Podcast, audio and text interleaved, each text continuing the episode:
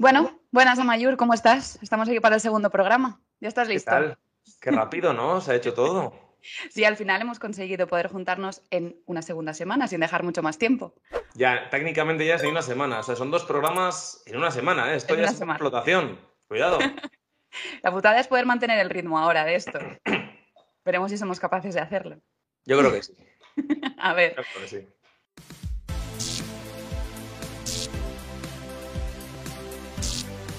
¿En qué punto estamos? ¿Qué tema vamos a tratar Sí, hoy? te iba a preguntar de qué íbamos a hablar, porque como venimos un poco aquí como a calzón quitado que se dice, sin escribir nada, sin guiones, sin escaletas, sin nada. Y es verdad, ¿eh? la gente creerá, bueno, estos van un poco así preparados, pero no, no, no. Pues creo que hoy toca hablar sobre tabúes, ¿no? Tabús, tabúes, Tabúes. sí, tabúeses. sí. Tabúes. Sí, me dio mucha curiosidad a ver cómo planteamos ese tema después del primer programa en el que varias veces lo nombramos. Sí. Y creo que puede ser muy interesante, porque de hecho yo no sé por dónde lo has enfocado tú. Porque es, es- es algo muy interesante, pero no sé si hay algo que puede ser específico de nuestra generación, como tabú. Tabú, ¿tú qué crees? Yo creo que al final somos un tabú en sí mismo, la generación, porque hay tantas cosas que, que nos prometieron que iba a pasar, que iban a pasar, que iban a suceder, que íbamos a lograr. Yo creo que podemos empezar con la situación, ¿no? De cuando nos comentaban eso de tú esfuérzate, tú estudia, tú trabaja, que todo llegará. Y en parte es verdad, más o menos, es como el mantra de cuando te leías el libro famoso de El Secreto, que te decían que todo está en tu mente, que todo está en tus manos, que si te lo propones puedes conseguirlo Sí. todo, impossible is nothing, todos estos eslóganes que creo que al final no han hecho mucho bien, que dirían en mi pueblo, a la sociedad, porque crea una frustración, ¿no? Nos lleva a un callejón sin salida y creo que ahora se está viendo, cuando hemos llegado a este momento de las edades de los 30 y tal, ya se está viendo como que las expectativas van variando, que si esto fuese como un viaje, un GPS, estamos reconfigurando la ruta constantemente porque la incertidumbre está ahí y sobre todo una cosa muy positiva, que es la resiliencia, ¿no? El adaptarnos a esos entornos hostiles y creo que sí que lo estamos haciendo, eso es una virtud de esta generación. Y como tabú, venga, yo lo lanzo, las bodas. Volvemos a las bodas. Vale. los hijos, las comuniones, los bautizos, ¿no? ¿Por qué no haces? ¿Por qué no te? Bueno, vamos a empezar con un tabú que creo que es importante. ¿Cuál crees tú que es el primer tabú que tenemos en la generación millennial? Eh, yo creo que un gran tabú es la falta de productividad. El miedo a la falta de, de productividad, de ser Ah. productivo. El ser capaz de aguantar el momento de disfrute sin estar pensando en no estoy haciendo nada que me sirva para algo. Creo que es un gran miedo. Sí, eh, muy interesante. que no, o por lo menos yo lo siento, es muy complicado estar haciendo algo en el que pienses, pero esto para qué me sirve, ¿no? ¿De qué me sirve esto que estoy haciendo? ¿De qué me sirve estudiar matemáticas si quiero ser periodista? Eso, eso es. Bueno, o de qué me sirve estudiar Bellas Artes, ¿a qué me voy a poder No, dedicar? Claro, bueno, ¿Lo has pensado tú? Tú estudiaste Sí. eso. claro, sí. ¿Lo has pensado alguna vez? Eh, en- y en su momento lo pensé bastante. Eh, sí, escoger restauración era algo que evidentemente me gustaba mucho, pero también me hizo declinarme por esa parte que veía una aplicación bastante directa después. Si me hubiese... No, no opté la línea, por ejemplo, de pintura o escultura porque es como, yo no sé si voy a ser tan buena como para después poder dedicarme a la pintura y quizás es mejor que opte por algo más práctico y productivo. Es- O sea, que estamos hablando de que teníamos que haber estudiado algo que sirviera de verdad, ¿no? O sea, de... Para, Bueno. para estudiar. Sí, no creo que tenga que ser así, pero creo que siempre está ese, ese run run, ¿no? Que a veces te hace frenarte y no disfrutar del todo de ciertas cosas porque no tiene una aplicación práctica. Es, es una idea muy del, Vale, del consumismo, ¿no? Pero De lo que hablas, de lo que hablas es un poco de, bueno, un poco pragmatismo, de la práctica, del tener un poco esa sensación de que sirve para algo lo que hacemos, ¿no?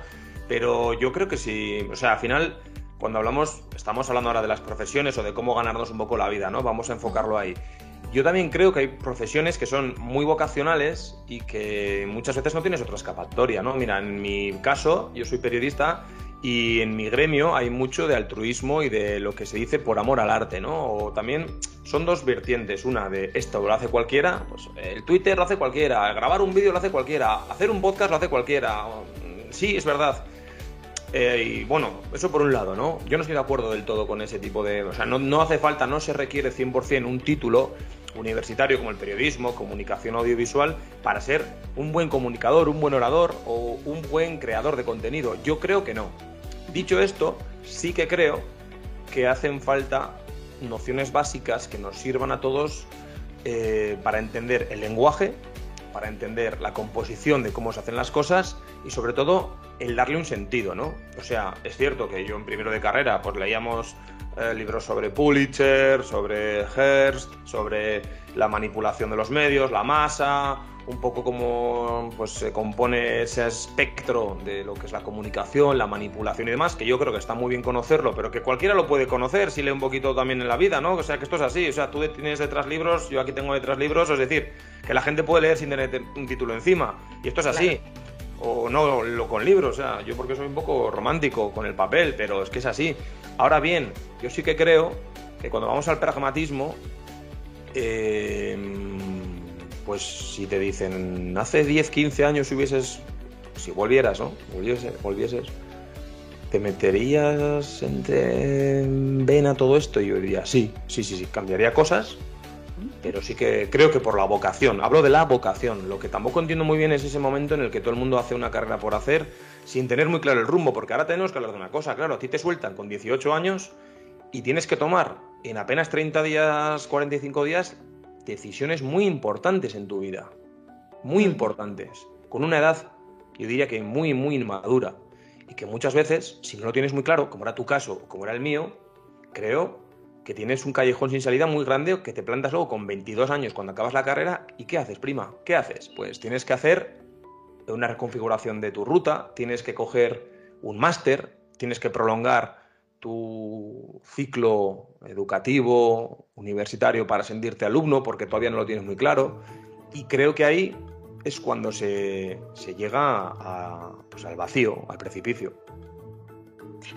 Claro, bueno, lo que pasa es que eh, yo creo que en ese momento sí que parece una decisión vital en el que vas a marcar un camino del que después, no, no, es que no vas a poder salir, pero te aleja de otros, ¿no? Es excluyente de otras cosas pero creo que mm, es fácil que después, si realmente había un interés hacia otro lado, que puedas conseguir esa reconfiguración que dices de ruta y de alguna manera aproximarte a aquello que intuías en su momento pero que no fuiste capaz de hacer. Por ejemplo, me, vuelvo a poner como ejemplo. Eh, yo decidí no optar por, las, por la parte más artística, por así decirlo, pintura, grabado y demás, pero es una parte que he recuperado recientemente haciendo talleres con Paula Bonet en La Madriguera, cosa que es un espacio precioso y si alguien está interesado en Bellas te lo recomiendo. Pero ¿por qué no hacemos un autobombo? ¿Por qué no vamos a tu Instagram todos y vemos lo maravillosa que eres, lo artista que eres? Y lo digo de verdad, pero ¿por qué no vamos todos a tu Instagram, que ahora lo vamos a poner debajo, así, para ir a esa dirección y ver, oye, que es verdad, y además que, que joder, que, que, no, es, no es amor, esto es verdad, o sea, que, que es maravilloso el trabajo que haces. Y está muy bien que fíjate que tú has llegado hasta ese punto de hoy muy creativo en el que tienes ahora mismo, pues eh, bueno, un lugar en el que creo que puedes llegar a expresarte, a desahogarte, a mm, interactuar también con, la gente y que te ha servido gracias a un estudio, gracias a, pues, a, un recorrido y a un bagaje que tú has tenido en tu carrera, pero que a la vez ya lo tenías dentro. Es decir, eh, yo odio mucho a esa gente que hace una carrera por hacer,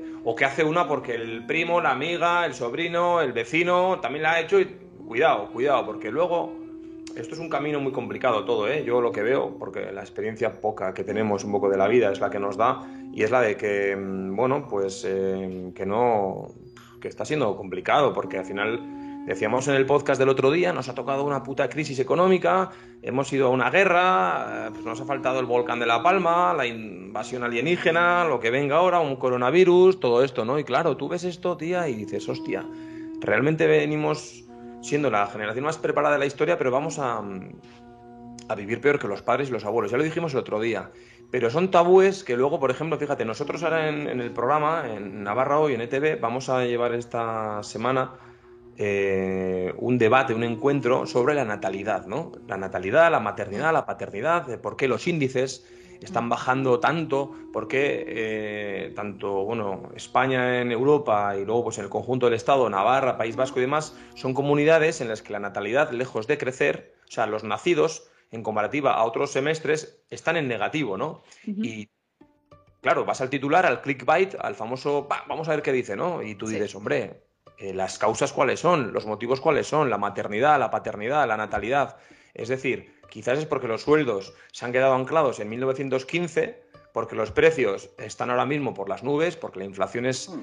brutal, es súper agresiva y porque, hombre, si tú ahora mismo tienes que... Mm, a, mí, me, a mí hace poco me, me dijeron una persona de la familia, a mí me dijo que yo era un egoísta por no tener hijos, porque anteponía mi ocio mi entretenimiento, mi prioridad y mi ego al darle la vida a una criatura, ¿no? Eh, con, la edad, ¿no? Y dices, hombre, eh, una visión un poquito mm, complicada.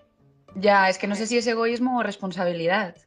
Porque si realmente todas esas cosas tienen una importancia muy importante para ti y sabes que el hecho de ser padre es un compromiso muy importante con la persona que traes al mundo y dependiendo de cómo sea tu relación con esa persona, sabes que puedes acabar afectando a ese desarrollo.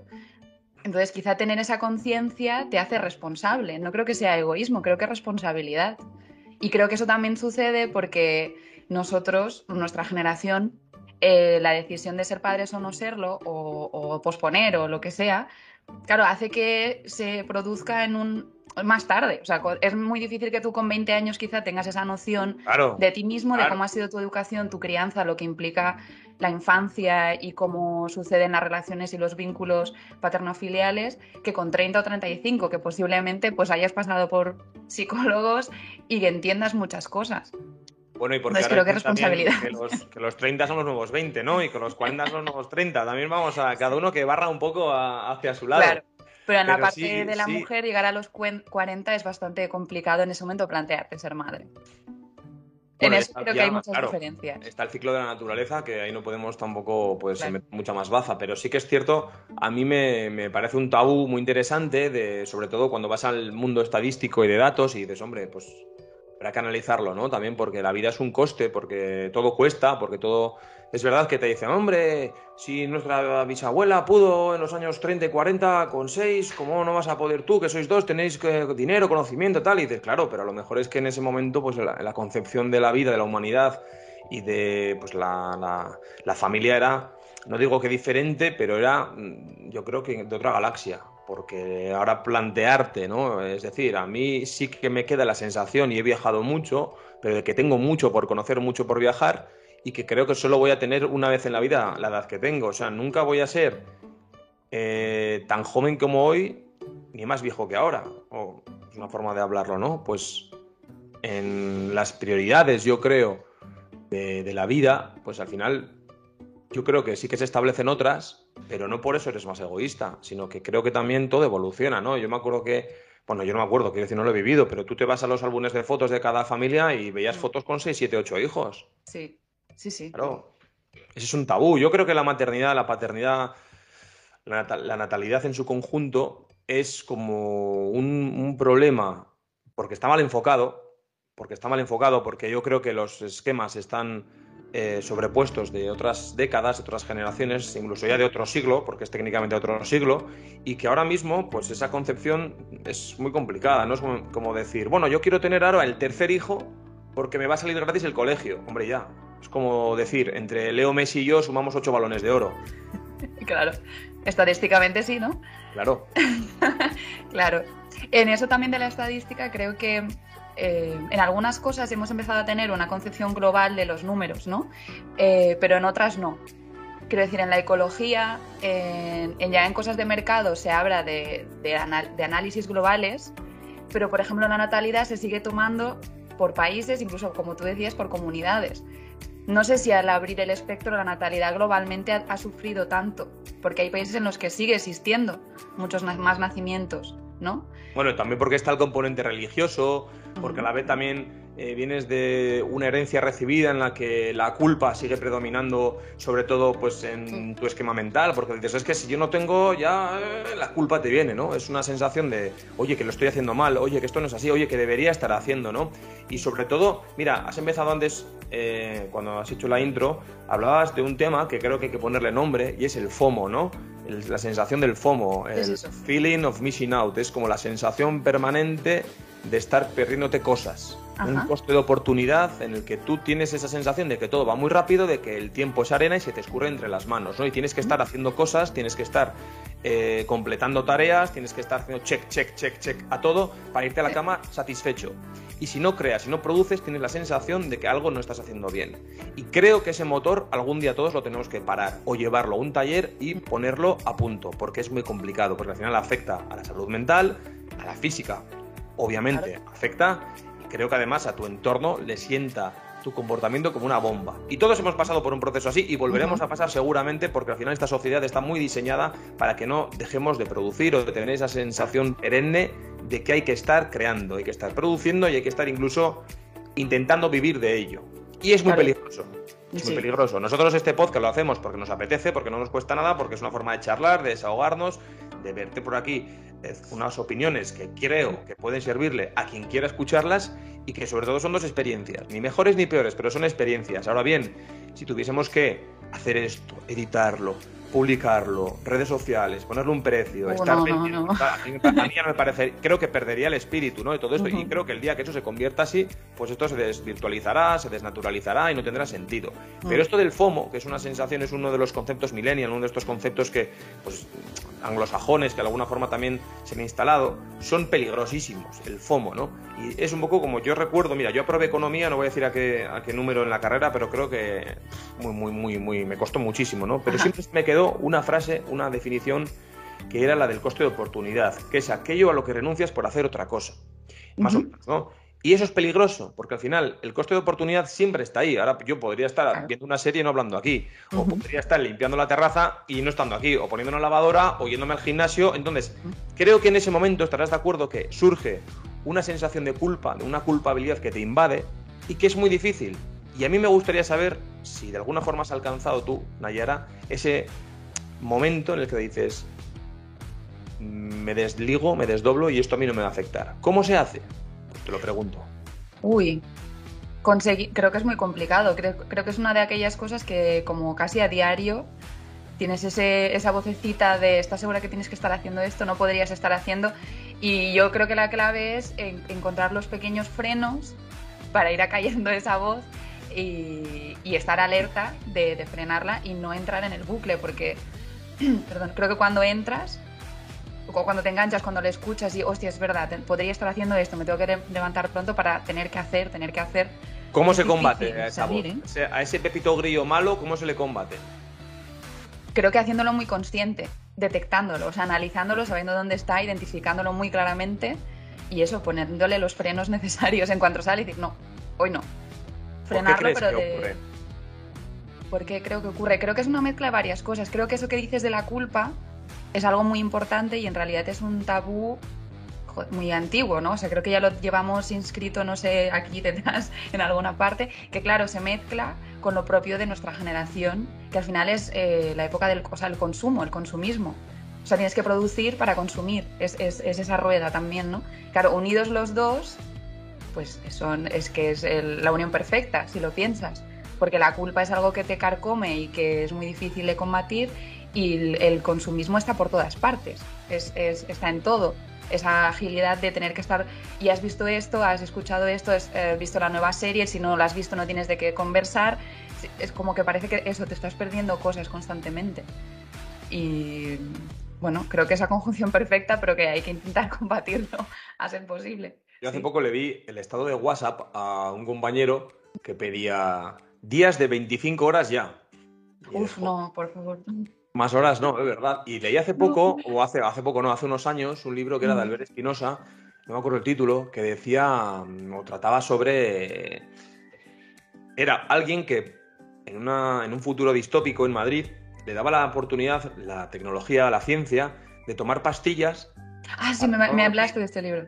Para no dormir nunca más.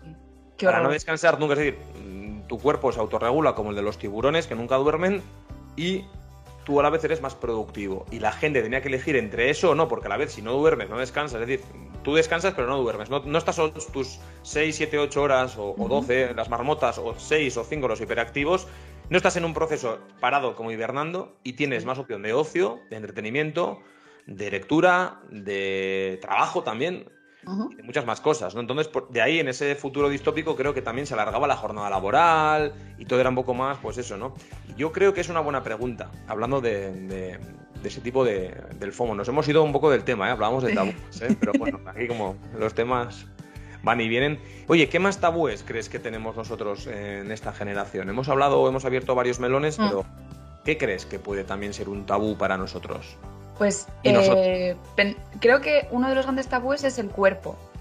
Estuve leyendo un artículo del país el otro día que decía que los millennials habían roto con diferentes tabúes y uno, una de las que decía era que mm, había más aceptación sobre el cuerpo y me, resulta muy llamativo porque yo formo parte de esa generación y las personas que conozco en esa generación y no creo que tengamos muy aceptados nuestros cuerpos o sea, creo que sigue siendo algo bastante difícil. Eh, quizás sí tenemos la conciencia de, tener que mm, respetarlos así como son y que hay una multiplicidad de cuerpos y que la belleza no está en un canon, pero que creo que igual que lo otro, cada día casi que te lo tienes que repetir muchas veces. Enfrentarte al espejo no es fácil.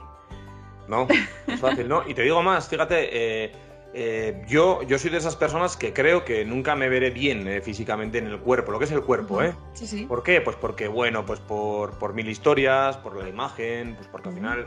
Eh, es cierto que hay una, especie de bombardeo, una invasión constante también de cánones de belleza, de imagen, sobre todo Instagram, las redes sociales, en el que eh, ya te están dando hasta pautas de cómo perder peso, cómo adelgazar, cómo conseguir el cuerpo perfecto, ¿no? El cuerpo perfecto, fíjate qué término, cómo conseguir el cuerpo perfecto. Y tú dices, bueno, ¿y cuál es el cuerpo perfecto y por qué? O yo decíamos también en el programa, en el nuestro, en ETV, eh, hicimos un día un encuentro sobre la gordofobia, ¿no? Sobre unas declaraciones de una payasa que había dicho ciertas cosas en, bueno, pues en el altavoz mediático que tenía ella y decía que los cuerpos no eran estéticos y que por salud y que por tal, ¿no? Y decías, bueno, por salud, ¿por qué? Yo puedo tener muchos mejores datos eh, médicos que tú y tú ser una tísica, una anoréxica que te falta de todo, te falta, vamos, hasta, hasta el sodio. Y, y es verdad, y puedes tener mejores analíticas en tu historial. Pero, oye, te dicen, es que, no, pues la gordofobia, el cuerpo. Pues el cuerpo sí que creo que es un tabú. Sí creo que ahora además, no sé si es por eso, ¿no? Yo me fijo en muchísimos cuerpos de críos, de crías, bueno, de 10, 15 años menos, de 20, 25 años, porque en Instagram ponen y tal y cual, ¿no? Y, al final parece como que están esculpidos de la misma forma. Van al gimnasio, mm. eh, vamos al gimnasio, yo voy al gimnasio tres días a la semana a correr, a estirar y a estar un poco en mantenimiento. También un poco, pues porque aquí nos viene bien correr, por hacer un pues poco de ejercicio. Y ya está, pero no con esa sensación de, venga, me tengo que poner de portada en Men's Health, ¿no? Y dices, joder, no, eso no es complicado. No, no eso no, pero hay mucho auto-odio. Bueno, sí, es que es auto-odio en realidad. Nos hablamos muy mal a nosotros mismos. Sí. Yo te digo, mira, ayer, por ejemplo, anoche me quería apretar una pizza familiar yo solo para mí mismo. Y dije, no, no, porque ya verás mañana, ¿no? Y no, no lo hice. También es un poco, eso sí que es un poco ya el tema de la salud, ¿no? Pero, pero sí que cuando uno tiene que aceptar el cuerpo, yo no sé, yo no sé también, mira, yo no sé en qué proceso estamos todos. Yo creo que yo no he llegado al proceso de aceptación de mi cuerpo. Es un tabú, yo lo reconozco. No he llegado a ese momento en el que me da igual. Hombre, también es cierto que al final vivimos en la televisión Claro, tú estás más expuesto también. Igual estamos más expuestos y tenemos que cuidar no un poco más, sino bastante más pues, el mm. tema físico. Lo hablaba hace poco con un compañero y me decía, jo, es que al final no somos esclavos de la imagen, pero especialmente, bueno, era compañera de hecho, y las mm. mujeres, las chicas en televisión, y lo hemos visto, pues igual hay licencias, por llamarlo de alguna manera, que se les permite mucho más a los hombres en la imagen, en la televisión, que no a las mujeres. Y esto es una realidad, esto lo hemos visto ¿eh?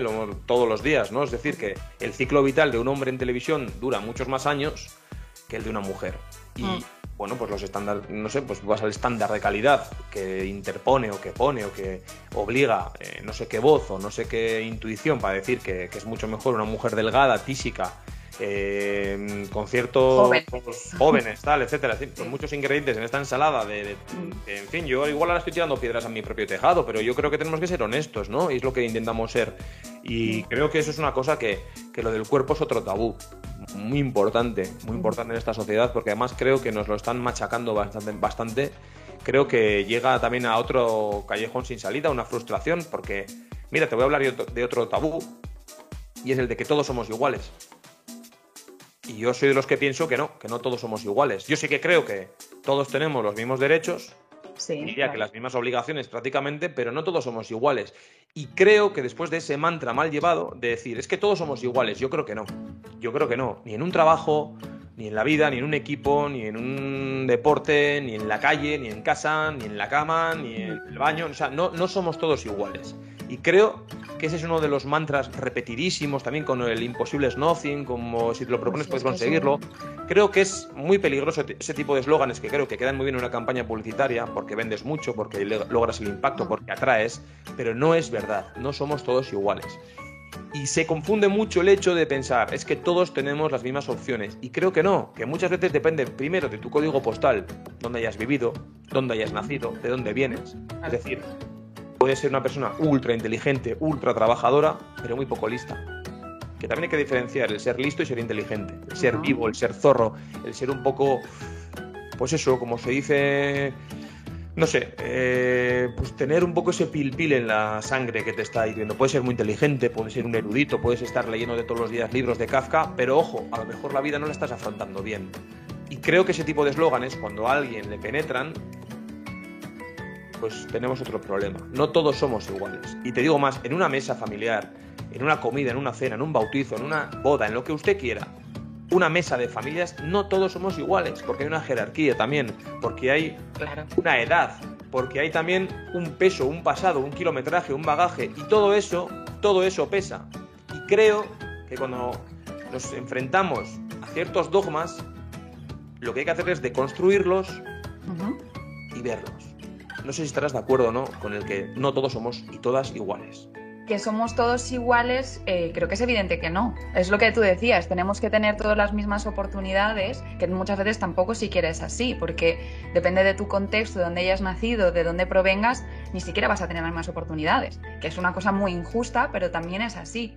Hablar muchas veces de, de eso, de que somos todos iguales y que si quieres puedes, es algo terrible porque no es cierto. Es muy posible que dependiendo de dónde hayas estado estés mucho más adelante, para, o sea, tengas muchas más facilidades para llegar y, ni siquiera seas consciente de que tienes esa facilidad. Escuchaba el otro día una, no voy, a, no voy a poder citar quién era, pero que para explicar esto decía que si estamos todos en una carrera, hay quien por sus privilegios va a salir en el kilómetro 20 y hay quien tiene que empezar desde cero. Y eso ya nos sitúa en una desigualdad muy grande. ¿Y tú no crees que alguna vez en la vida, yo reconozco que lo he creído, o sea, al final no podemos tener la misma sapiencia de la vida, ni la experiencia, ni la sabiduría ahora con la edad y dentro de 10 años ni te cuento, pero yo sí he llegado a creer esa frase de es que todos somos iguales y cuidado, que yo tengo derecho porque me merezco, porque tal, porque esa frase de él, es que yo me merezco. Porque, yo lo, porque yo lo merezco, que es otro de los... Bueno, cuidado, porque tú lo mereces. A ver, a ver, a ver. Eh tú lo mereces, bueno, eh, yo creo que todo el mundo tiene el derecho y la opción, si quiere, a intentarlo, pero que no, no hay ninguna ley, no hay ninguna fórmula matemática que te diga que esto es así y que esto te vaya a salir bien. Es decir, cuando tú redoblas una apuesta a una única carta y te sale bien, y tú dices, joder, que fíjate, mi ejemplo es Steve Jobs, porque en un garaje el hombre cuando estaba arruinado, pues con un colega del colegio y tal y cual, pues que creo Apple, es que yo voy a hacer lo mismo. Eh, puede ser que sí, pero es muy complicado. Eh, claro, esas historias conocemos las que van bien, pero para que ese haya ido bien, no sabemos cuántas personas han quedado por el camino. Claro. Y muchas veces también eso nos da una, una idea muy falsa de esas realidades. No, Estados Unidos, el, el, ¿cómo es? El lugar de las oportunidades. Dices, sí, para quien sea, sobre todo blanco, quien tenga pasta y tenga suerte. No suerte en el sentido de que, vaya a venir del cielo. Como seas negro, o sea, como seas negra, mujer y homosexual. Que es posible que lo consigas, que haya quien lo consiga, pero, ha tenido que esforzarse claro. no sé cuántas veces más que muchas otras personas han en Claro, luego te venden un poco también, yo creo esa sensación, a ver, yo para estas cosas, mm, yo soy un poco, diré, liberal, no por mercado, sino más por ideas, es decir, yo creo muchas veces más en ciertas cosas que van marcadas por el individuo que no por la masa. ¿Por qué? sí que creo que muchas veces acudimos a que la vida, es decir, cuando hay un problema, creo que como somos todos humanos, acudimos un poco a mamá, papá, a, cuando éramos pequeños teníamos un golpe, una herida y acudíamos a, pues a, la referencia, ¿no? a la seguridad, ¿no? a la zona de confort, a que nos, nos guardase, nos curase, nos mimase, ¿no? Y creo que de alguna forma cuando uno evoluciona y crece con la vida y sus problemas y su trabajo y sus facturas, sus hipotecas y demás, creo que hacemos un poco lo mismo con el Estado. Acudimos muchas veces más al Estado para que nos solvente la papeleta. Que no te digo yo que en muchos aspectos de la vida eso sea algo que tenga que ser así, pero en este aspecto yo sí que creo, cuando te hablan de las oportunidades, es decir, eh, en Estados Unidos se dice, un triunfador es aquel o aquella que cuantas más veces lo intentan, más veces fracasa. Y dices, hombre, hombre, puedes acabar arruinado, ¿no? Puedes acabar pues vendiendo un riñón que te dirá, no, con un riñón puedes vivir bien. Con el otro, no.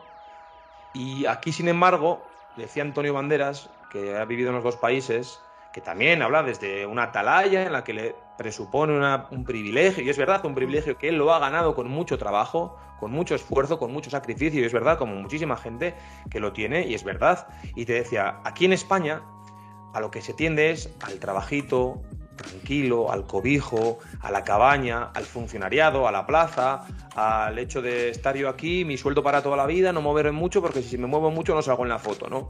Yo soy muy contrario a ese mundo. Yo sí que creo que uno es más su propia empresa, su propia marca, o como puede ser más su, su marca, en muchos aspectos de la vida. No, no, no voy un poco a ese neoliberalismo radical 100%, pero sí que creo que hay ideas del neoliberalismo que pueden estar bien aplicadas si uno las lleva bien, ojo, como marca, o sea, como eh, en tu caso, en el mundo que estás, en el mundo del arte, que hay una competencia atroz, que sois millones y millones, como en el periodismo, como en la televisión, creo que diferenciarse, el ser una marca, el intentar tener eh, un punto diferente al resto, es decir, eh, lo diferente, creo que vende, gusta y si se trabaja, pues hay una oportunidad. Ahora bien, si todos intentamos hacer lo mismo, o sea, esto es una opinión, o sea, yo no estoy aquí sí, sí, claro. estoy imponiendo una visión ni nada, yo sí que hablo por una experiencia, ¿no?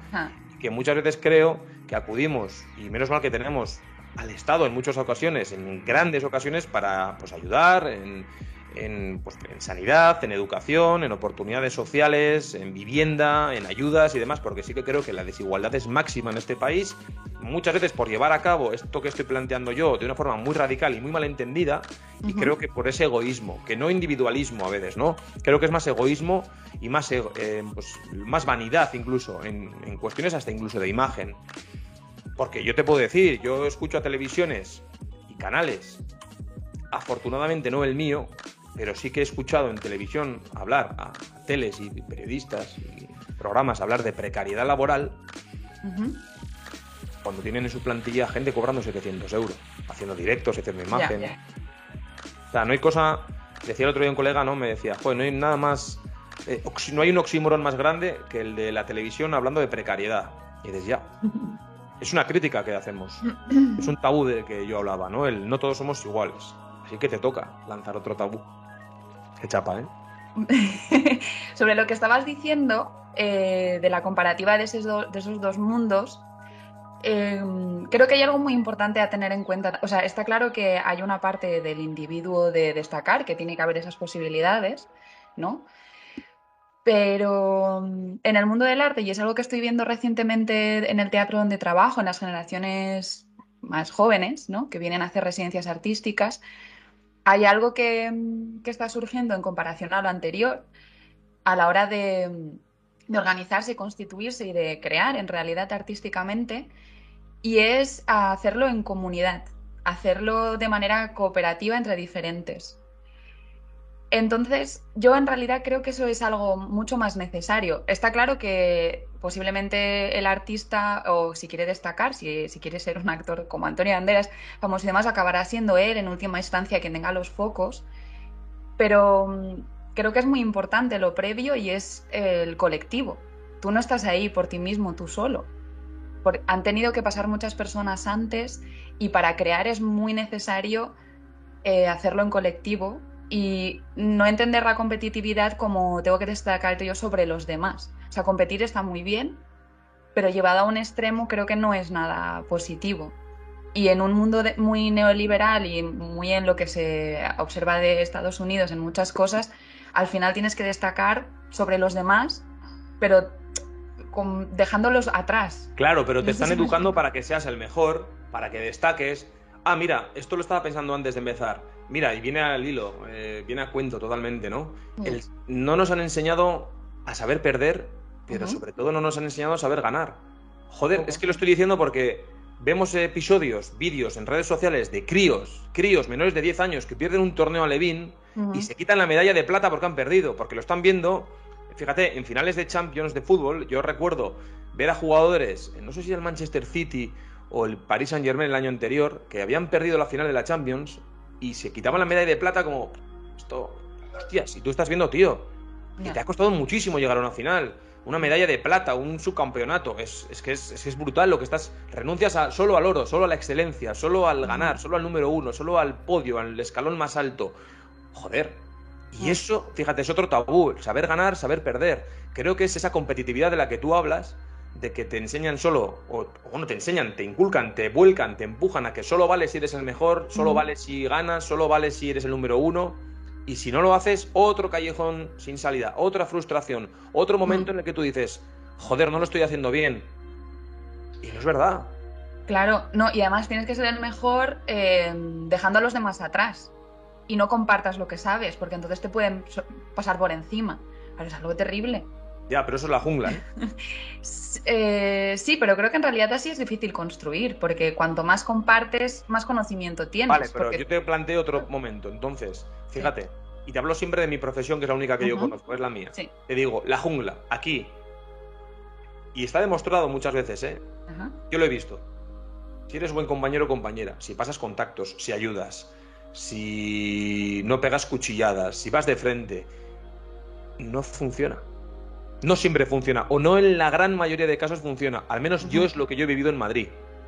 En Madrid 10 años trabajando, no los 10 años, pero en un, concretamente un programa en el que estuve 3 años, eh, creo que con, compañeros con que maravillosos, pero otros no tan maravillosos, que entendían este mundo como la jungla, como el Vietcom, y era como, aquí sálvese quien pueda, aquí me da igual, aquí sí que prima la vanidad, el ego, el individualismo, y lo que queremos hacer aquí es no sobrevivir, sino supervivir, estar por encima del resto.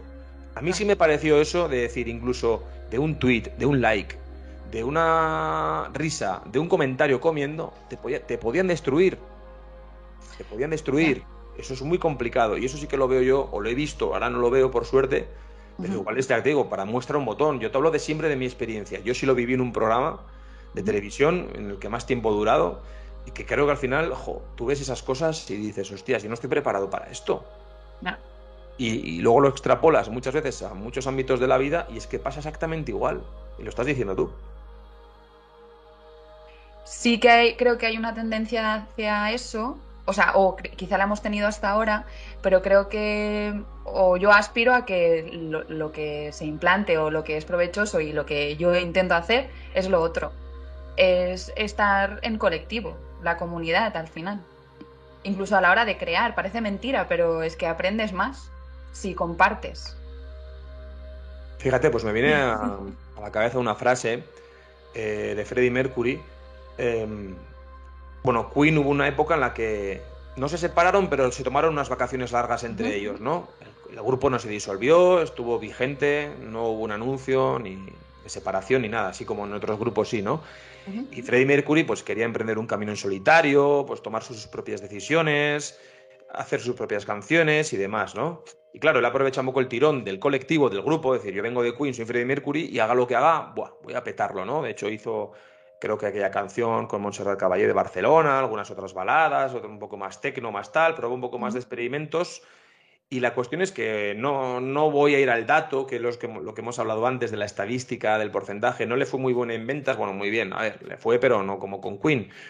Y le preguntaron y le dijeron, ¿por qué no han sido estas buenas canciones? Por, creo que era algo así como, ¿por qué no han salido tan buenas? ¿Por qué no son buenas? ¿Por qué no triunfan? ¿Por qué no lo petan? Y decía él, porque no tengo al lado a Brian para discutir, Brian May, para discutir con él por todo, porque no tengo a John Deacon que me mete baza con todas las canciones y porque no tengo a Roger Taylor en el que me está dando la chapa con que esto no funciona, ¿no? Es verdad que en el proceso creativo puede haber fricciones, las hay, eh, puede haber eh, momentos muy tensos, pero si es siempre por el bien del producto, por el bien, por el fin, ¿no? Creo que a veces aquí el fin sí puede justificar los medios hasta cierto punto y el producto es muy bueno. Luego hay un desgaste emocional, físico, creativo, lo sabemos todos. Y por eso luego el grupo volvió. Creo que era un poco así, salvando muchas instancias, a grosso modo contándolo así, pero creo que él vuelve luego con Queen porque dice, tío, se echaba de menos hasta en las discusiones. ¿Por qué? Porque lo que tú dices, había en ese colectivo, te ayuda a ser más competitivo, bien entendido, ¿no? Es lo que creo que has intentado decir y me ha venido esta frase. Sí. algo así, claro, compartiendo, pero compartiendo de verdad. Muchas veces también en ese compartir eh, implica también entender el conflicto, porque muchas veces tampoco sabemos conflictuar y discutir sin llegar a una cuestión personal o de sentirte herido porque lo que tú herida porque lo que tú estás explicando al final no sale porque también te tienes que exponer a eso. Haciendo las cosas en colectivo hay cosas que tú vas a dejar de de, tu de lo que de tu aporte hay sacrificios claro. Claro. Pero hay que ceder no hay que ceder en ese colectivo. Y eso no es siempre fácil pero creo que al final el resultado es mucho más gratificante porque unes fuerzas y aprendes aprendes de cosas que si estás tú sola, pues mm, igual llegarás a ello, pero igual tardarás media vida en llegar a ese punto. Y en eso, y vuelvo a nombrar a Paula, el taller de la madriguera, para mí ha sido un aprendizaje muy importante, porque allí estás compartiendo un espacio creativo en el que cada mujer llega ahí con, un, con su propio proyecto y cada una con el aprendizaje previo que tenga o con sus facilidades para las técnicas y comparte, se comparte todo. Y te alegras de que a alguien le salga bien su grabado y compartes con ella el proceso que haya tenido. Si no te ha salido bien, puedes consultar y vivir esa experiencia sin tener la sensación de que tienes que estar compitiendo, el mío va a ser mejor o es peor. No sé cómo sucede porque no te lo sé explicar, pero llega a suceder eso. Y después se genera una red en la que nos apoyamos todas. Esto que decías de las redes, yo hay chicas con las que no he compartido el taller, pero sé que han estado allí, nos acabamos siguiendo y cuando ellas publican obra nueva la, compartes porque además entiendes de dónde sale, el proceso que han tenido y se genera una red de apoyo muy interesante que quizás si estuviésemos cada una en nuestra casa o en nuestro taller, pues igual no saldría así, creo. ¿Y cómo se consigue que eso sea tan coral, que esa solidaridad exista?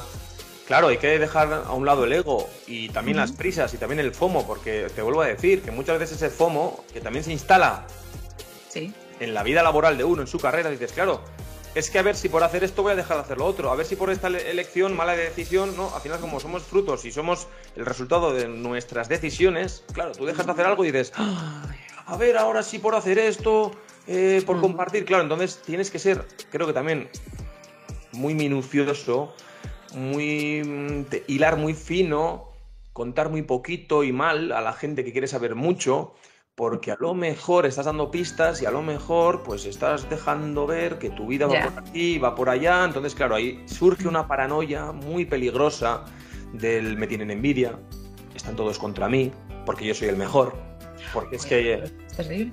Es terrible, pero es que yo creo que a veces si no canalizamos bien este tipo de cosas, lo que te lleva es y joder, creo que es la quinta vez que lo digo, pero esa otra frustración y callejón sin salida. Porque reconfigurar una ruta cuando se te ha roto el GPS, es decir, llevando la metáfora a lo literal, es cuando estás bien jodido y esto ves que no va ni para adelante ni para atrás. Cuidado, porque empezamos a plantearnos incluso ya decisiones vitales. Empezamos a plantearnos, ¿y por qué easy, el easy, yo, easy, el easy. y cuidado con el easy, ¿no? Que para la narrativa y para la novela está muy bien. El what if pero cuidado porque luego te trae problemas muy grandes. Y sí que creo que al final estamos viendo. El otro día ponía un tuit cuando decía un tío en el confidencial, una pareja, que Madrid no siempre tiene el final, el final feliz, ¿no? Madrid, la ciudad del final feliz, o no. ¿Por qué? Porque hay mucha gente que dice, oye, que me ha aburrido de vivir en 40 metros, que no quiero estar pagando dos tercios de mi sueldo, que no los gastos, tal. Pues un poco la frustración de muchas cartas que te las juegas a, a la partida final, pa, esta carta y, ah, como ganes, pues te hacen una biografía dentro de 20 años y dirás que eres pues un innovador, un explorador, un tío sin fantasmas, un carne y hueso, un Steve Jobs, un triunfador. sí, puede ser, una, puede ser una lectura de la vida, no la única lectura de la vida. Y sí que creo que ahí, eh, cuando reflexionamos sobre el aquí y el ahora, tenemos que ser conscientes de que los ejemplos que nos da la sociedad muchas veces son los que esa sociedad quiere darte. ¿Vale? que te pueden dar ejemplos de Peña que lo ha petado, pero no siempre. O que ha tenido que hipotecar su casa, o que ha tenido que vender no sé qué, o que no le va tan bien como a ti, pero él es feliz o ella es feliz. Es decir, mira, otro tabú. La felicidad. Ojo, la felicidad como espectro, como paraguas, como tal. Oye, ¿qué es ser feliz? Triunfar y ser feliz. O sea, puedes. ¿qué es, ser, ¿Qué es triunfar en la vida? ¿Qué es ser un triunfador o una triunfadora? ¿Está ligado y va de la mano siempre con ser feliz? Pues chico, yo creo que para mí, eh, y abrimos este melón, que es de los últimos ya de la, de los tabúes, creo que podremos ir otro día con más, pero este es uno interesantísimo, que es el de triunfar en la vida.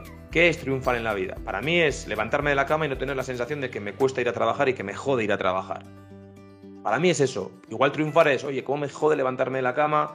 Qué putada, oye, esto no sé qué, oye, qué mal, oye, qué horror, pero me voy a la cama todos los días y me están pagando 5.000 napos al mes. Y dices, bueno, eso lo compensa, ¿no? Para quien le compense, supongo que sí. Bueno, diga usted lo que es compensar también. ya, claro. Creo que nos entendemos todos y todas. Sí, sí, sí, sí, por supuesto. En el artículo este que te comentaba del país, que hablaba de, los millennials y una parte de los tabús que se habían roto en nuestra generación, eh, decían que ahora su aspiración en la vida ¿no? de los millennials ya no es tener un trabajo en el que vayas a ir ascendiendo, ir mejorando y cobrar más, sino tener un trabajo que te permita disfrutar del tiempo de ocio. O sea, no trabajar, ¿cómo es? No vivir para trabajar, sino trabajar para vivir. Un poquito para hacer lo que te dé la gana, estás feliz, ¿no?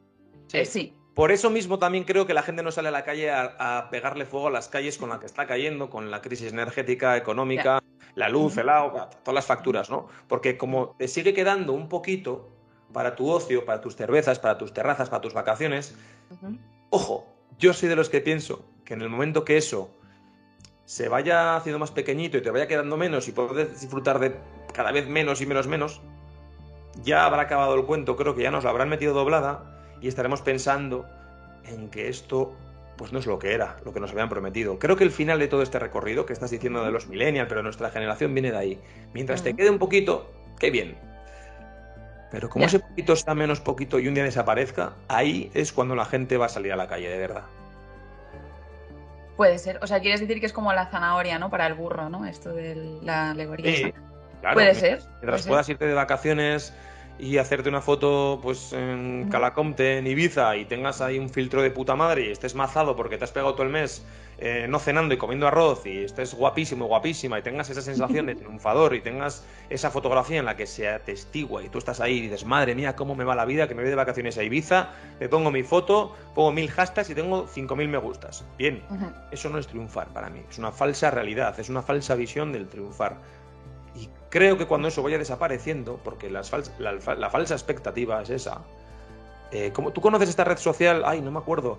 Que es como un Instagram, pero mal. Que se ha hecho ahora, de que te va avisando de que te hagas una foto aquí ahora donde estés y la cuelgues. Ay, ¿cómo se llama esta...? Como un Instagram, pero mal. Sí, Instagram mal. Ay, ¿cómo se llama? Ay, no me acuerdo. No tengo nadie para que me chivara por el pinganillo, pero... es que no. Hay muchas aplicaciones que no controlo, tío. Es una red social que se ha hecho ahora como para ir, no digo contra Instagram, pero que es... Eh, te avise y te dice, haz una foto ahora aquí y ahora y la cuelgas. Y la gente como que lo está... Ay, no me acuerdo el nombre, lo vi el otro día. Ya nos dirá alguien. Pero sí, Sí, sí, y es como no tienes filtros, no haces 10.000 fotos y eliges la mejor, no tienes fotógrafo. O sea, es lo instantáneo, la primera que te salga. Aquí ahora, ¿qué estás haciendo? Pum, la cuelgas y te va avisando, te va, y si no cumples, ala, fuera. ¿Te, saca de la red? Creo que sí, es que no lo sé, creo que no, es que no me acuerdo el nombre. Qué radical. Sí. Bueno, es curioso. Supongo que para eso de que se muestre la realidad, ¿no? De que no estamos mostrando la realidad. Ya. Pero es que o sea, sí, creo que eso es cierto, ¿no? Y evidentemente seleccionas y cada uno quiere mostrar, en principio, lo, mejor de sí mismo en, la red. Pero creo que también eso lo hacíamos en la vida. O sea, que eh, esto se ha magnificado, evidentemente, ¿no? Pero aquello de que no sabes lo que pasa en una pareja eh, de puertas para adentro, ¿no? Era, es muy habitual y creo que tenemos muy integrado que el aparentar ¿no? O sea, hemos discutido, hemos tenido una bronca de puta madre, estamos fatal, pero si hemos quedado para comer con los amigos o vamos a estar en una reunión familiar, pues vamos a hacer ver que estamos genial, todo va muy bien, hasta que ya no hay una vía de escape, ¿no? O sea, mostrar las cosas negativas creo que siempre lo hemos enmascarado un poco socialmente, ¿no? Hombre, sí, sí, claro que sí. Lo que pasa es que esto es una nueva forma de hacerlo y también es una nueva forma también de analizarlo, porque mm. al final creo que intentamos también, mira, otro problema, que intentamos ser un poco big data, ¿no? Intentar analizarlo todo, intentar tener una sensación, una causa y consecuencia de todo. Y a veces simplemente es que la vida es así, ¿sabes? Es un puto mantra, pero es que es real. Yo muchas veces digo, deja el mundo hacer y el mundo hará, porque es que tú no puedes controlarlo todo. Y sí que es cierto que hay una, una sociedad como esta en la que nos ha dado la sensación o la falsa sensación de que tenemos un control, yo creo que es una falsa sensación de control. No controlas casi nada de tu vida realmente. No controlas lo que tú quieres controlar realmente. Es decir, puedes tener en lo doméstico, en lo cotidiano, ciertos controles, pero tú no controlas el 100% de tu vida. Y me atrevería a decir que ni siquiera controlamos la mitad de nuestra vida, el 50%, porque hay decisiones que están expuestas a otro tipo de variantes que no son constantes, que nos están todo el rato bombardeando y que tú sin más, creo que en tu subconsciente, dentro, el cuerpo te va cambiando, la mente te va cambiando, tu alrededor, tu entorno, tus amigos, tu familia y tu pareja. Y creo que no, no, no, no es una falsa sensación de control, de, que tu vida, tú tienes las riendas. Creo que puedes tener una sensación real, y creo que sí, de que eh, por dónde la quieres llevar, pero que ese final o esa meta no vaya a ser la que tú quieres, pero estás dispuesto a asumir el riesgo porque crees que es una huida hacia adelante muchas veces y tiendes a que eso, bueno, te calme las ansias, las expectativas y no te lleve a esa frustración. La huida hacia adelante también creo que es otro de los momentos clave de toda la vida, pero creo que nosotros ahora eh, es como el botón escape, ¿no? En el teclado, tú tienes un teclado interno, y a veces cuando le das al escape, tienes el F5, yo creo, el borrar y el intro, y luego el escape, ¿no? Pues el escape creo que es ese botón de huida hacia adelante. Tiro para adelante, es igual, tiro, tiro, tiro, ya llegaré o no, pero bueno, yo tiro para adelante, ¿no? Y no huyes muchas veces de los problemas, sino que los llevas contigo. Hombre, claro, sí, eso está claro. Porque si estás tú, o sea, eres tú. donde está el, problema normalmente, mm. en tu visión, en, o en tu percepción o en donde te has situado. No, no, por mucho que vayas a otro lado va a estar ahí seguramente. Pero mm, yo creo que sí que tenemos capacidad de acción. O sea, no puedes cambiar el mundo, evidentemente. Pero si el mundo ha ido cambiando o hay, ciertas cosas que ya no son como eran, es porque ha habido personas que se han planteado contribuir en ese cambio o efectuar algún tipo de, cambio en la sociedad. Eso creo que sí que está y creo que sí que lo seguimos haciendo. Es verdad que también creo que la pandemia nos ha trastocado muchísimo en muchos niveles. Y este año sí que están pasando muchas cosas que posiblemente antes de la pandemia hubiesen hecho que estuviésemos ya manifestándonos. Pero creo que hay algo en nuestra cabeza que nos pedía fiesta y disfrutar un poco. Este verano ha sido un poco de Dioniso, de disfrutar. y no fiesta y ya pensaremos más adelante. Sí, como una botella de champán que hemos descorchado con muchísimas ganas, con agites antes de usar y, sale y ha sido un poco... Y está siendo un poco así también, dices tú, la pandemia ha sido en pasado. No digo, no voy a hablar de la pandemia sigue, todo esto, no, me refiero más al hecho de que creo que ahora en diferido también se están viendo las consecuencias prorrateadas de muchos meses como los que han sido, que son muy, muy comparables. Decía el otro día una persona que esto va a ser para nuestra generación como la guerra civil para nuestros abuelos. O sea, en el sentido histórico, ojalá no pasen más cosas, Dios no quiera, pero que es cierto que puede ser la pandemia, aunque han sido dos años, sí, dos años vamos a dejarlo ahí un poco, por lo que fue para nuestros abuelos y abuelas la, la guerra civil. Vamos a ver, ¿no? Es cierto, habido muertes, es verdad, muchísimas, muchísimas. También una parálisis económica, claro, brutal. Y luego que pues nos ha trastocado un poco los planes, ¿no? Porque, claro, tenías una edad, ahora tienes otra y, claro, ese momento ya no vuelve, ¿no? Y otra vez volvemos al inicio, ese FOMO de decir, ay, pues es que yo ese verano me quería haber ido a Vietnam o quería haber hecho tal o quería haber hecho cual y no he podido porque fíjate, porque tal, ¿no? Y ahí yo creo que vuelves a la culpa no tuya, pero sí crees que de alguna forma buscas un culpable, buscas algo a lo que agarrarte a ese clavo ardiendo y, Y no sé, muchas veces yo creo que la gente le dice, oye, ¿por qué no has hecho la compra hoy? Pues por la pandemia. O ¿por qué no has puesto la lavadora? Pues por la pandemia. O ¿por qué no está limpio esto? Por la pandemia, ¿no? Pues yo creo ya que... es la excusa para todo.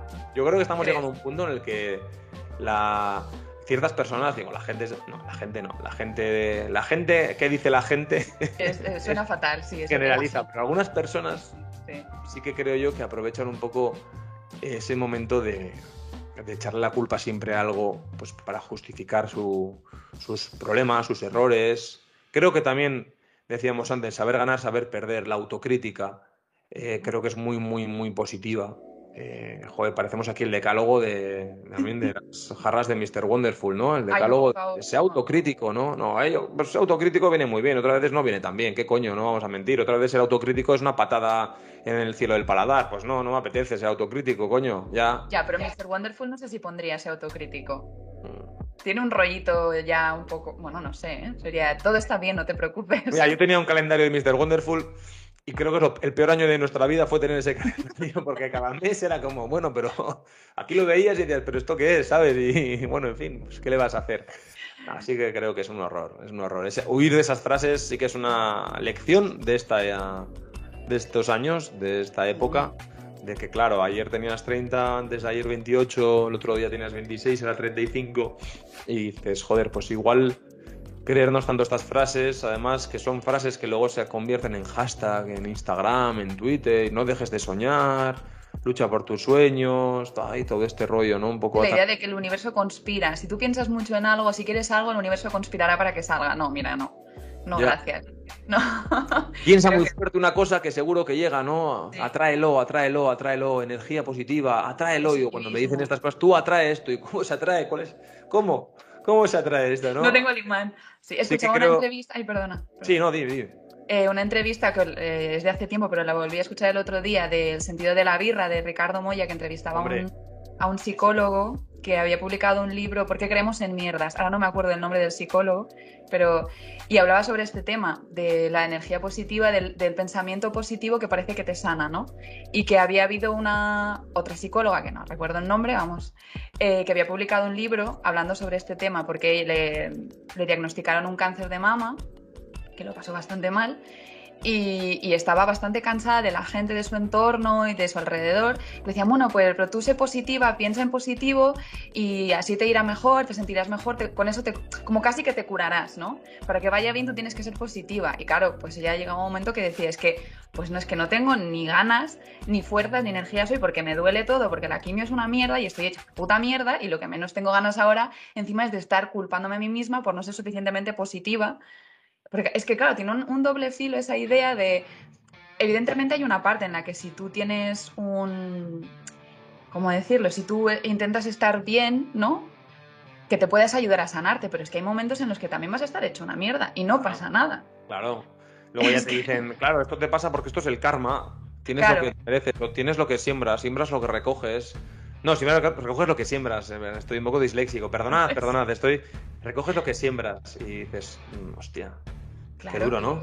Qué duro. O sea, yo el otro día creo que le leía también a alguien que decía, no, el karma existe y recoges lo que siembras. Y de hombre, ¿por qué tengo que tener un accidente de coche, tío, si yo qué he hecho para merecerlo, no? ¿Por qué de repente se me quema la casa y qué he hecho yo para merecerlo? ¿Por qué de repente, pues no lo sé, eh, me tenga que amputar un brazo pues porque, no sé? o sea, son cosas que dices, oye, hay gente que cree en ello. O sea, hay gente, yo alucino, que crea que eso es de verdad y que es muy peligroso. Y que digan, no, no, no, no, no, no. Cuidado con el karma que vuelve, es el boomerang de la vida. Claro. Yo creo que hay una parte que tiene cierto sentido en eso, pero que no se puede aplicar de una manera global. Es que no sé cómo es decírtelo. Eh, sí que tiene cierto sentido en algunas cosas con respecto a los comportamientos que tenemos, ¿no? Incluso casi como una educación ético-moral. Es decir, si tú a priori, si tú te comportas bien y no vas haciendo daño a la gente de manera intencionada, es muy posible que lo que vuelva para ti sea positivo con seguro Que no se aprovechan de ti, seguro que no hay nadie que te dice y te intenta engañar, estafar, nada, tú tranquilo. Pero si eres un cabrón también te intentarán estafar. Claro, claro, claro, claro. o sea, hay, una, hay, un, hay un hilo, un, un margen, un espacio, un espectro en el que eso tiene cierta aplicación, pero cuando intentas aplicar a todos los factores de la vida, es decir, ah, tengo un cáncer de garganta, eso es que estabas em, ¿Cómo? Es que he escuchado esta frase. Eso es porque esa persona se estaba negando a expresar ciertas cosas y como se ha bloqueado tanto en eso, pues claro, su cuerpo se expresa. Y dices, vamos a ver. Madre mía. Estamos hablando, de, claro, de- te has pasado, te has pasado. No, no, no, es, es un poco, eso existe, ¿no? Es como, en fin, ya vamos a hablar un poco. Un día hablaremos, pues que se nos va a pitar el árbitro al final ya y hay que dejarlo. Sí. Pero que un día hablaremos también de los terraplanistas, de los negacionistas, los antivacunas, pero no de, de este episodio concreto de la pandemia, sino de la vida. Los que no por sistema a todo. Ya. Y, y también, ¿no? Porque ahora, por ejemplo, joder, el otro día me decía uno, eh, ¿cómo era? Para tirar la basura nos dan una tarjeta aquí que hay que abrir una compuerta y tirar la basura, ¿no? Yo no quiero la tarjeta porque me van a controlar la basura y estamos controlados. Yo no quiero que me controlen. Y dices, bueno, pues suerte, si piensas que no te quieren controlar por la basura, no será por el iPhone 8 que tienes en el bolsillo que no, no te están controlando, tranquilo. O la, vacuna, ¿no? Me dan una vacuna para el chip, para que me controlen y me tengan localizado, claro, por si te pierdes un día, ¿no? En el cosmos y así saben dónde estás, ¿no? Como los perricos. Oye, pues nada, como has empezado tú, te toca despedir a ti. ¿Qué es lo Me que toca hay? despedir ¿Qué a mí, Cuando se vale. toman las riendas y una es líder como tú, lideresa, pues venga. Otro tabú también eso, sí. vale, pues llegamos, hemos pasado por varios tabús, pero creo que nos quedará Queda. algún Oye. otro programa. Podemos hacer una segunda parte, volumen 2. Yo creo que sí, que casi que sí, ¿no? Nos los pedimos diciendo que habrá una segunda edición, si no una tercera también, porque de no? tabúes vamos servidos, No hay dos sin tres. no hay dos sin tres. Y también, bueno, decir que es eso, que lo que tenemos es una conversación entre los dos, que no tenemos ni idea de nada de todo esto, Nada, nada. que son opiniones propias y que cada uno que después se haga las suyas y que Ya verás tú, mañana llegará y los dos despedidos del trabajo por este podcast. Ya verás tú, qué gracia. ¿eh? espero que no. Uy. No, No hemos dicho nada tan terrible, creo. no, no, no. Creo que la- en realidad han salido muchas cosas positivas. Los tabúes eh, radican en los miedos ¿no? Y cosas que se censuran Sí. socialmente, pero creo que también hemos sacado cosas positivas de lo que pueden tener o los tabúes o las reflexiones sobre ello o la manera de poder quitárnoslos de encima en momentos clave para seguir avanzando en nuestra vida. Y yo lo despediría aquí. Nos vemos la semana que viene, si se puede, Mayur. con Dijimos que no había periodicidad, pero por ahora la estamos manteniendo. Pues decimos la semana que viene, ¿no? Sí. Sí, yo creo que sí. Pues nos vemos la semana que viene, nos escuchamos la semana que viene. Bueno, que lo sepa todo el mundo, que el canal es Hablar por no callar, que nos den un like si quieren, que se suscriban y luego en Spotify, ¿verdad? Que también está el podcast ahí y a ver, a ver, a ver, a ver dónde va esto. Pero bueno, quien quiera que lo escuche y que lo comparte. Que tú decías que compartir es mejor que exprimir, ¿no? Y que nos compartan su opinión también si tienen alguna. Que Claro se que cagan sí. en nosotros. Bueno, chao, chao.